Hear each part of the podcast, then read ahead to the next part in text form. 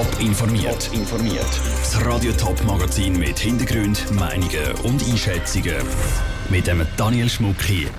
Wie der Kanton Thurgau die Wälder resistent gegen Borkenkäfer machen wird und wieso die Swissballs keine Gratisverpflegung mehr im Flugzeug anbietet.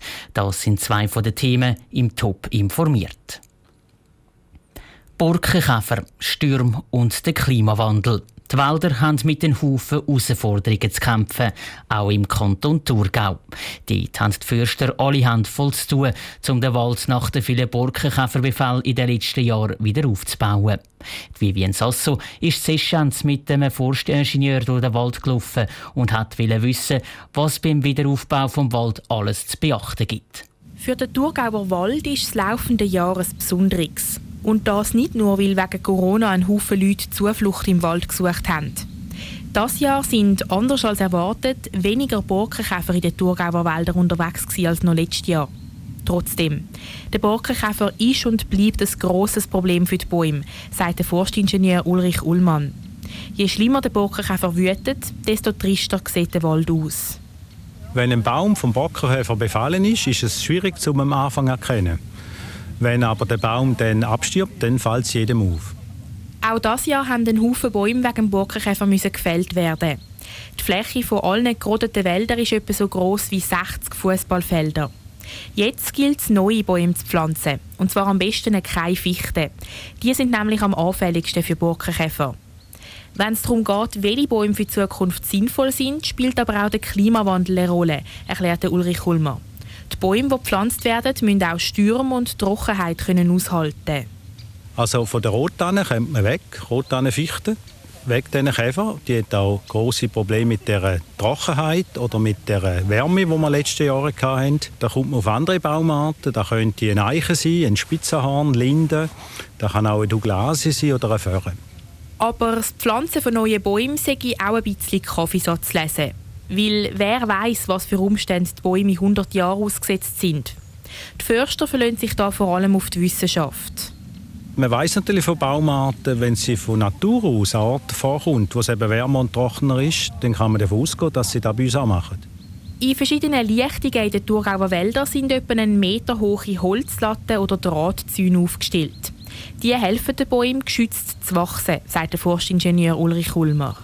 Das sind Bäume, die äh, pflanzt sind oder von Natur da sind. Die tut man mit so einem Korb oder mit so einer Lattenkonstruktion man die schützen, damit das Reh nicht abfressen Die Wachshilfen kommen wieder weg, sobald ein Baum dann genug hoch ist. Bis aber alle Bäume im Kanton Thurgau wieder so hoch sind wie ihre Vorgänger, die wegen dem Borkenkäfer gefällt werden geht es noch ein paar Jahrzehnte. Bis dann gilt es laut dem Forstingenieur am Wald so gut es geht Sorge zu und ihn nicht noch zusätzlich zu belasten. Das war eine Reportage von der Vivien Sasso aus Eschenz. Der Wiederaufbau vom Wald wird vom Bund und dem Kanton finanziell unterstützt. Pro Hektar Wald gibt es um die 5000 Franken. Fleisch oder Käse? Diese Frage ist den Passagier von der Swiss seit eh und je gestellt worden. Weil nebst einem Gratisgetränk hat es auch meistens nur ein Sandwich dazugegeben. Den Service gibt es aber bald nicht mehr. Auf Kurz- und Mittelstreckenflügen von der Swiss wird Gratisverpflegung ab dem Frühling gestrichen. Lara Pecorino hat bei Aviatik-Experten angefragt, was es mit dem Ende vom Flugzeugsandwich auf sich hat. Für gewisse ist es ein Highlight vom Fliegen, andere schütteln es nur schon beim Gedanken dran. Die Verpflegung über den Wulchen spaltet Gemüter. Seit heute ist klar, das Gratis-Sandwich und das Lieblingsgetränk sind bei der Swiss bald passé. Der ehemalige Swissair-Pilot Heinrich Steiner bedauert den Entscheid. Schade, dass der Premium-Gedanke wegfällt. Aber ich glaube, und so schaue ich es eigentlich an, dass das vorübergehend ist, solange halt die Corona-Zeit uns zwingt zu gewissen Sparmaßnahmen.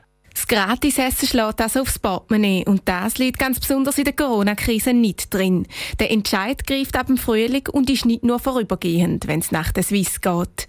Auch für den Aviatik-Expert und Chefredaktor vom Flugzeugmagazin Aerotelegraph, der Stefan Eiselin, ist klar, die Sandwich sind ein grosser Kostenfaktor. Einerseits muss man die Sandwich produzieren, man muss Getränke mitnehmen und Das kostet einmal schon mal per se, weil man die muss einkaufen. Dann das andere ist natürlich, das Ganze hat auch ein Gewicht. Und wenn man mehr Gewicht mitnimmt, heißt das auch mehr Kerosinverbrauch. Also man kann eigentlich gerade doppelt sparen. Mit dem Schritt gleicht sich Swiss ein bisschen mehr den Billig Airlines an. EasyJet und Co. haben das Konzept nämlich schon lange.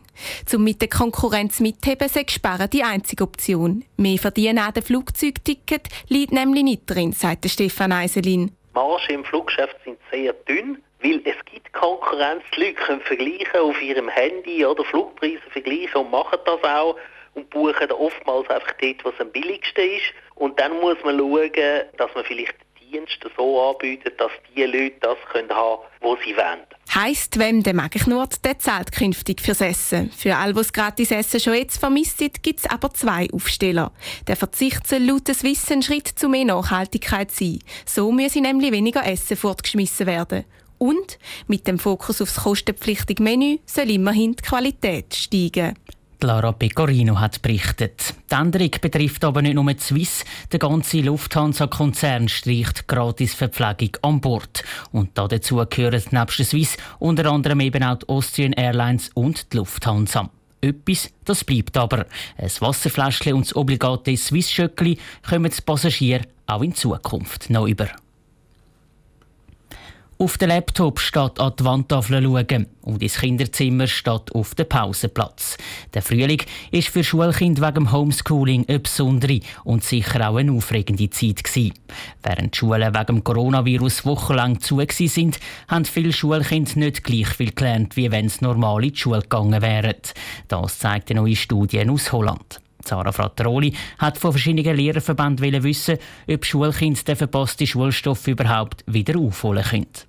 Für die holländische Studie zum Homeschooling sind die Schulnoten von letztem und dem Jahr von über 100.000 Primarschülern verglichen worden. Die Untersuchungen zeigen, rund 20 Prozent vom Schulstoff ist an den Schulkindern vorbeigeflogen, ohne hängen zu bleiben. Laut Experten lassen sich die Ergebnisse ziemlich genau auf die Schweiz abbrechen. Der Christian Hugi, Präsident vom Zürcher Lehrerverband, überrascht das Ergebnis zwar nicht, aber es macht ihm schon ein bisschen Sorgen. Also grundsätzlich kann man Versäumnisse beim Lehren, die kann man wieder aufholen, auch weil Lehren kein linearer Prozess ist, sondern zum Teil auch in Sprüngen stattfindet oder auch intensiv kann stattfinden. Aber die zwei Monate Fernunterricht haben natürlich schon für einen Unterbruch gesorgt. Darum ist es wichtig, jetzt die Schulkinder dort abzuholen, wo sie allenfalls stehen geblieben sind.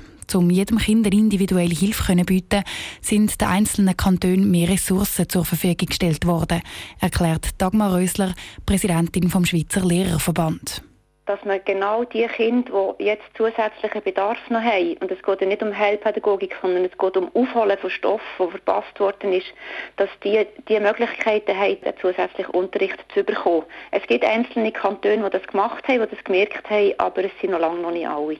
Sie kann es gut verstehen, wenn Eltern sich Sorgen um ihre Schulkinder machen. Sie raten, in dem Fall das Gespräch mit der Lehrperson zu suchen, um herauszufinden, ob sich diese Sorgen lohnen und wenn ja, wie einem Kind kann geholfen werden kann. Der Beitrag von Sarah Frattaroli. Sowohl in den Augen vom Zürcher als auch vom Schweizer Lehrerverband ist klar, eine zweite Schulschliessung darf es nicht mehr geben. Nicht, dass die Schulkinder dann noch mehr Schulstoffe verpassen wegen der Corona-Pandemie. Top informiert, auch als Podcast. Mehr Informationen gibt es auf toponline.ch.